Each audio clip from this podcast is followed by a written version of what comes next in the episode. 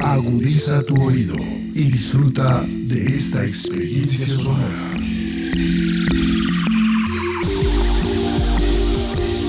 Este es un podcast Radio Unal.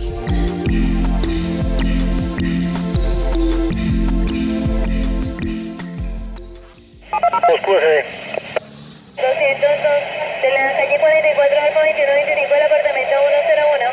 Calle 24 carrera 74 Modelia. Calle 24 carrera 74 Modelia. Calle 24 carrera 74 Modelia. Relatos de gobierno urbano.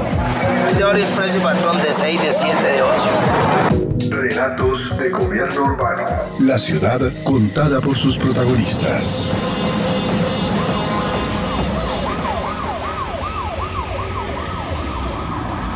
Por motivo de la pandemia, los vimos obligados a tomar estos predios, eh, terrenos que estaban baldíos. y siempre uno es muy duro para pagar arrendo y entonces se busca una, una situación de vivir por acá y mira la situación que estamos viviendo, nos afecta a todos.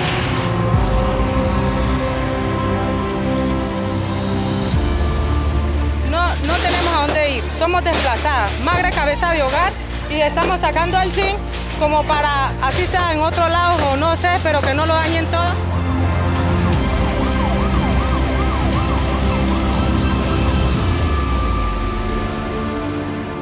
Dentro del contexto de ordenamiento territorial colombiano, la legalización urbanística de los asentamientos humanos de origen informal constituye un paso importante para que las comunidades accedan a la oferta institucional de la política pública de vivienda.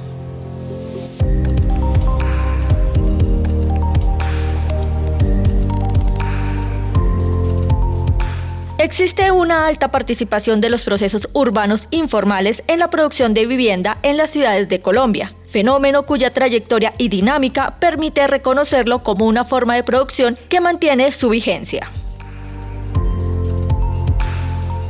Elizabeth Pérez Pérez, economista y magíster en Hábitat y Vivienda, consultora socioeconómica y coordinadora de proyectos de investigación del Centro de Estudios de la Construcción y el Desarrollo Urbano y Regional, CENAC, explica la relevancia de los procesos de legalización en la práctica. En primer lugar, el tema de legalización urbanística de asentamientos humanos informales resulta relevante en tanto que, más allá de un trámite que se refleja en una resolución, abre la posibilidad a muchos hogares de materializar el derecho al goce efectivo a la vivienda previsto en la Constitución Política Nacional. En este sentido, la atención a este tipo de asentamientos humanos que se forman por iniciativa de los hogares para resolver su necesidad de vivienda y muchas veces también de paso generar oportunidades económicas prácticamente inicia con la legalización urbanística, pues la institucionalidad debe intervenir en ámbitos que no son del resorte de las comunidades como equipamiento, bienes públicos e infraestructura, entre otros.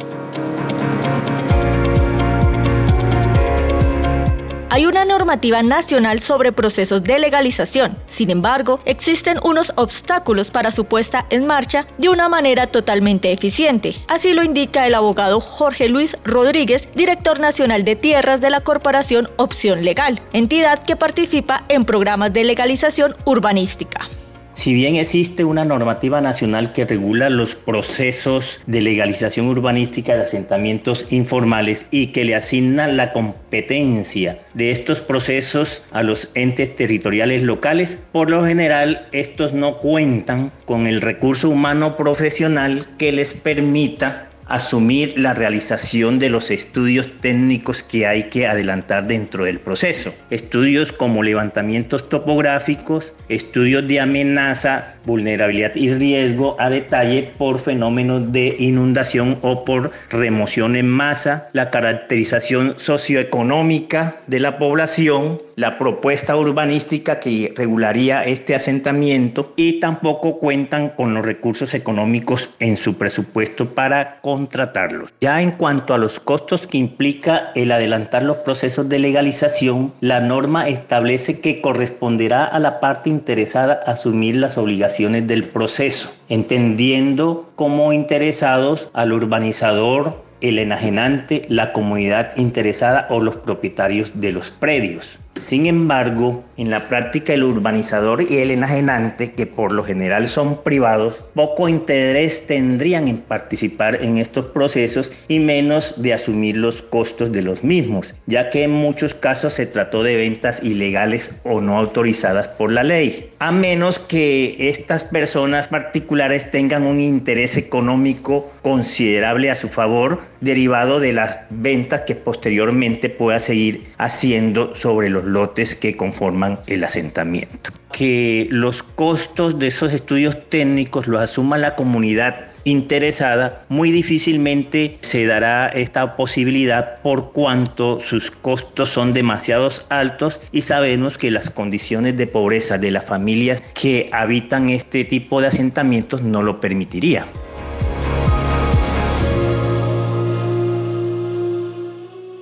Las condiciones de la normatividad han incidido en los bajos niveles de participación de los municipios y en la limitación de la vinculación de comunidades interesadas.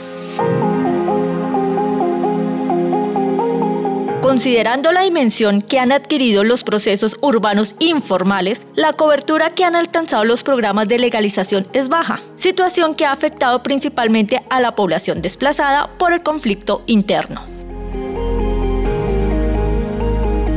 Rodríguez presenta algunas de las razones por las que se dificulta la aplicación de la norma.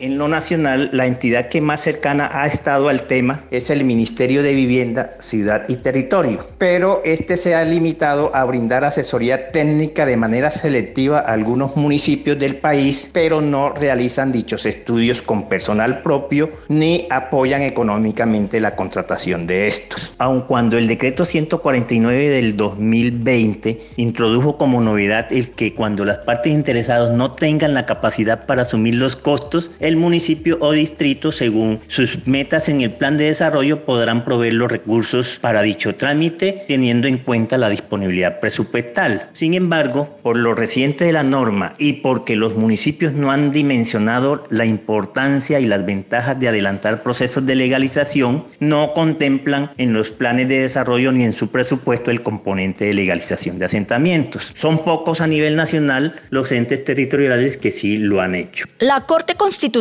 también ha emitido sentencias en la materia. El abogado rememora esa normativa. La Corte Constitucional, Sala Especial de Seguimiento a la sentencia T025 del 2004, en el auto 373 del 2016 dijo que la legalización y la regularización es la condición de posibilidad para el goce efectivo pleno del derecho a la vivienda. Con ello se contribuye al ejercicio de otros derechos conexos, tales como educación, salud, libre circulación y seguridad e integridad personal de los habitantes de tales solo por nombrar algunos, dijo. El acceso a esos otros derechos no se obtiene con la sola firma de la resolución de legalización urbanística del asentamiento, a menos que los municipios o distritos tengan la voluntad política para hacerlo, que por lo general no la tienen. El acceder a esos otros derechos depende, adicionalmente y en gran medida, del nivel organizativo y de formación que tenga la comunidad, de su capacidad de gestión, movilización y de exigencia política de sus derechos, capaz de convocar la institucionalidad y de hacer incidencia en la política pública de vivienda en lo local al punto de que la legalización quede inserta en los diferentes instrumentos de planeación local, llámese plan de ordenamiento territorial, planes de desarrollo municipal, presupuesto, etcétera, etcétera.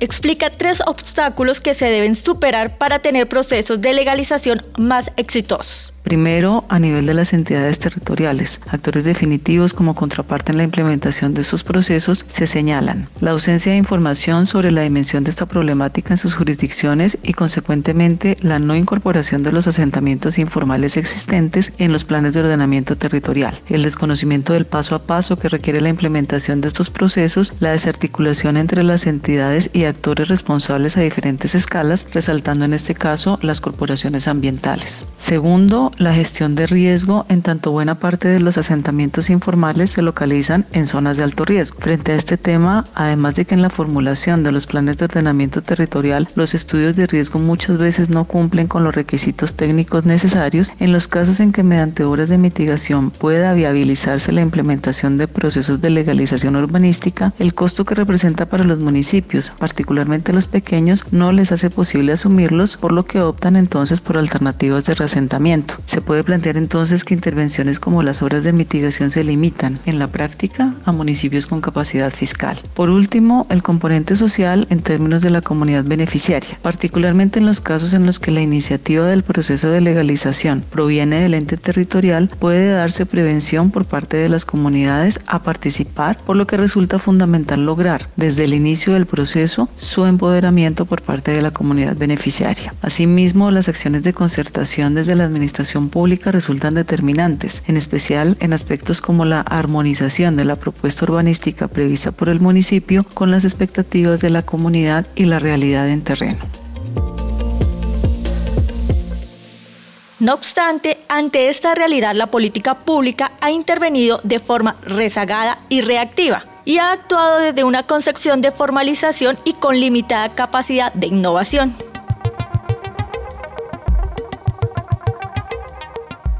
La importancia de procurar hacer incidencia en política pública en materia de legalización urbanística desde lo local, a partir de las experiencias exitosas implementadas en diferentes municipios y regiones del país, con el fin de que se incluya el tema de legalización en los diferentes instrumentos de planeación municipal. Sin duda, la carencia de recursos económicos para cubrir los costos de los estudios técnicos especializados constituyen una de las mayores dificultades para adelantar los procesos. Como posibles alternativas para superar esta dificultad podríamos enunciar las siguientes. Uno, que la cooperación internacional priorice dentro de sus portafolios de oferta el apoyo económico y social a los procesos de legalización urbanística, cubriendo los costos de los estudios técnicos requeridos. Para ello es necesario visibilizar y difundir la existencia de estas comunidades y de los procesos de legalización urbanística, los beneficios que reporta a la comunidad como a la institucionalidad el adelantarlos. Hasta ahora pocas entidades están apoyando esta clase de intervención y entre ellas podemos mencionar a la NUR, a la Corporación Opción Legal, a la Agencia de Cooperación Alemana. No obstante, es importante aclarar que no se trata de que estas entidades suplan o asuman la responsabilidad que es propia del Estado.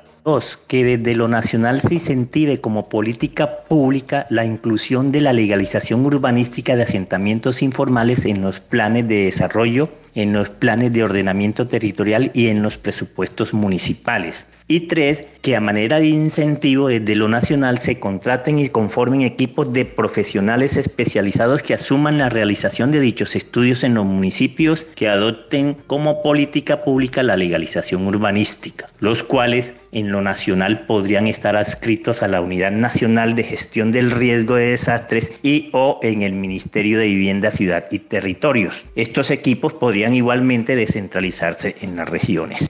Algunos de los problemas son la baja capacidad fiscal de los municipios para asumir los costos inherentes a estos programas y una falta de apoyo técnico y económico departamental y nacional. Sin embargo, otro actor importante en estos procesos es la comunidad. Rodríguez describe cómo puede ser esa participación en esos procesos. La participación comunitaria en el trámite del proceso de legalización urbanística es una exigencia de carácter legal y en este sentido las entidades territoriales deberán adelantar talleres de información y de socialización sobre el proceso de legalización y los resultados del estudio urbanístico final. De igual manera, existe el requisito de que con la solicitud de legalización del asentamiento debe anexarse el acta de conocimiento y aceptación del plano de loteo y del proceso de legalización firmada por al menos el 51% de los propietarios, poseedores u ocupantes de los predios o inmuebles incluidos en la legalización. Esta aprobación debe hacerse en una asamblea general de sus habitantes en calidad de propietarios, poseedores u ocupantes de los lotes. Otro momento de participación de la comunidad en el proceso de legalización, que es de origen legal, es cuando el urbanizador o propietario no comparece al proceso o no presta su consentimiento sobre la forma en que se hará la entrega de las áreas públicas, es decir, de vías, obras de infraestructura de servicios públicos domiciliarios y equipamientos. En estos casos, entonces la comunidad es a quien corresponde suscribir un acta de compromiso con la Oficina de Planeación Municipal o Distrital donde se detalla la ubicación de dichas áreas y el término para su entrega al municipio o al distrito para lograr la participación efectiva de la comunidad en el marco del proceso de legalización urbanística, se requiere que exista una fluida comunicación e información entre el ente territorial que adelanta el proceso, la comunidad y demás actores que apoyan el mismo. Solo así se garantizaría un trámite sin mayores dificultades.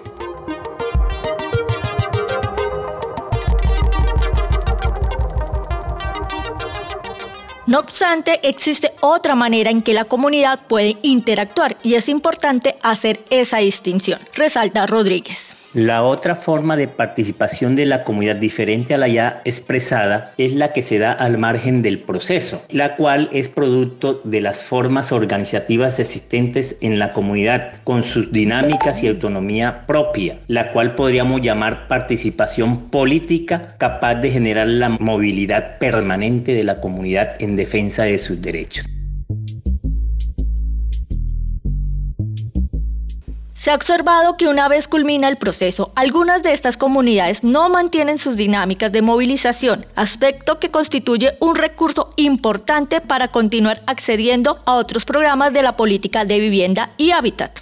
Elizabeth Pérez Pérez habla de las opciones que tienen los municipios para superar estas barreras e integrar a todos los actores. Las posibilidades se perciben limitadas, más aún si se tiene en cuenta un escenario de municipios fiscalmente débiles que también pueden reportar problemáticas sociales importantes relativas a temas de migración o desplazamiento, entre otros. Así, resulta indispensable el acompañamiento de niveles de gobierno superiores, intensificar las actividades de gestión en los niveles departamental y nacional para acceder a subsidios en vivienda y otros programas, contemplar la participación de actores privados en acciones como habilitación de suelo o apalancamiento de procesos de mejoramiento, mantener el acompañamiento técnico de instancias como el Ministerio de Vivienda, Ciudad y Territorio en el apoyo para los estudios básicos y detallados de riesgo y en la búsqueda de mecanismos de financiación.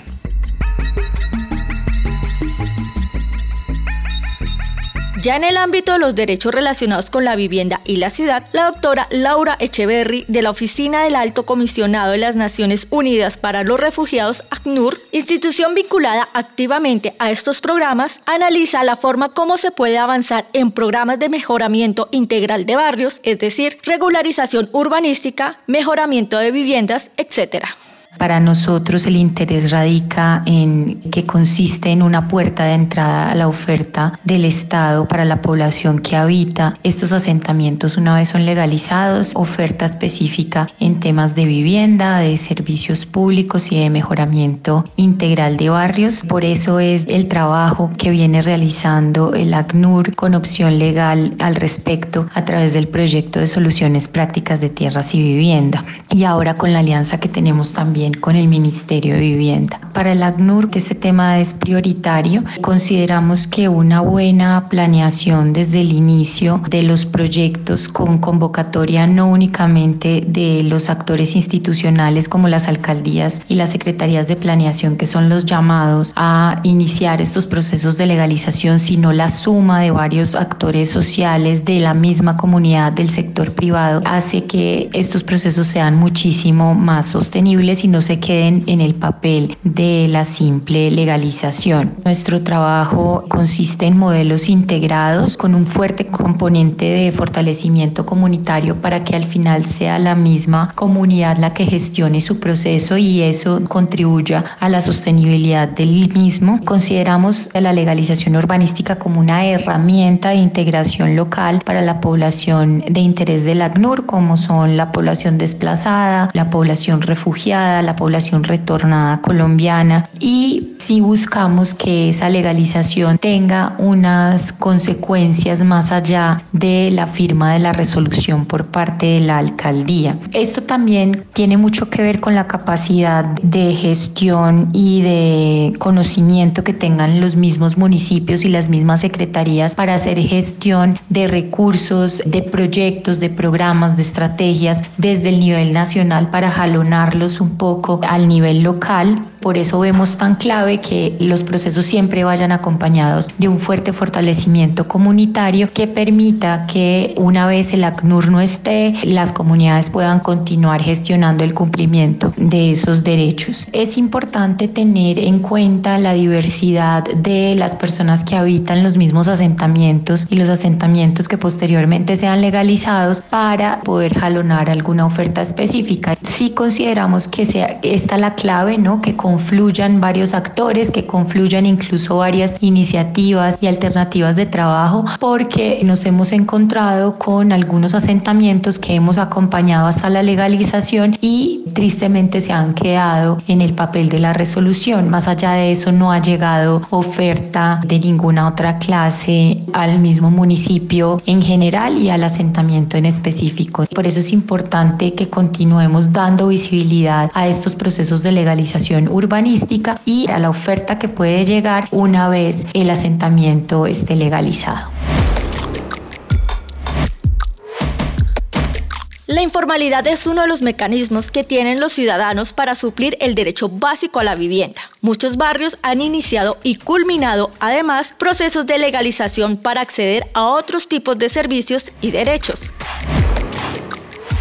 Es necesario fortalecer los programas de legalización y mejoramiento de barrios y brindar más herramientas que en la práctica se puedan aplicar y ofrecer estrategias más eficientes que contemplen los niveles nacional, departamental, municipal, local y comunitario. Ello con el propósito de mejorar las condiciones de vida de sus habitantes, pero sin romper los lazos de solidaridad propios de los fenómenos de crecimiento informal.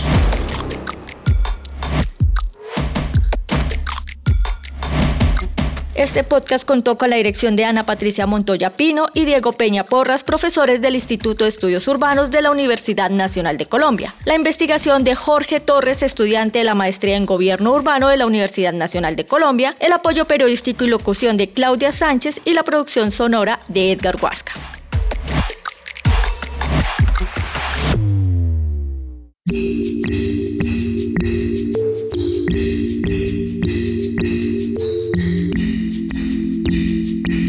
Las opiniones aquí expresadas son de entera responsabilidad de sus autores y solo comprometen a los realizadores de este podcast. No representan necesariamente el pensamiento de Radio UNAL ni la posición oficial de la universidad.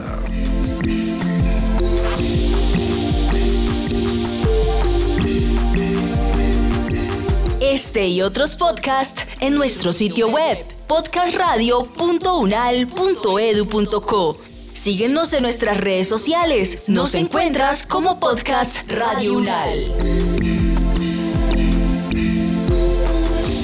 Universidad Nacional de Colombia. Proyecto cultural, científico y colectivo de nación.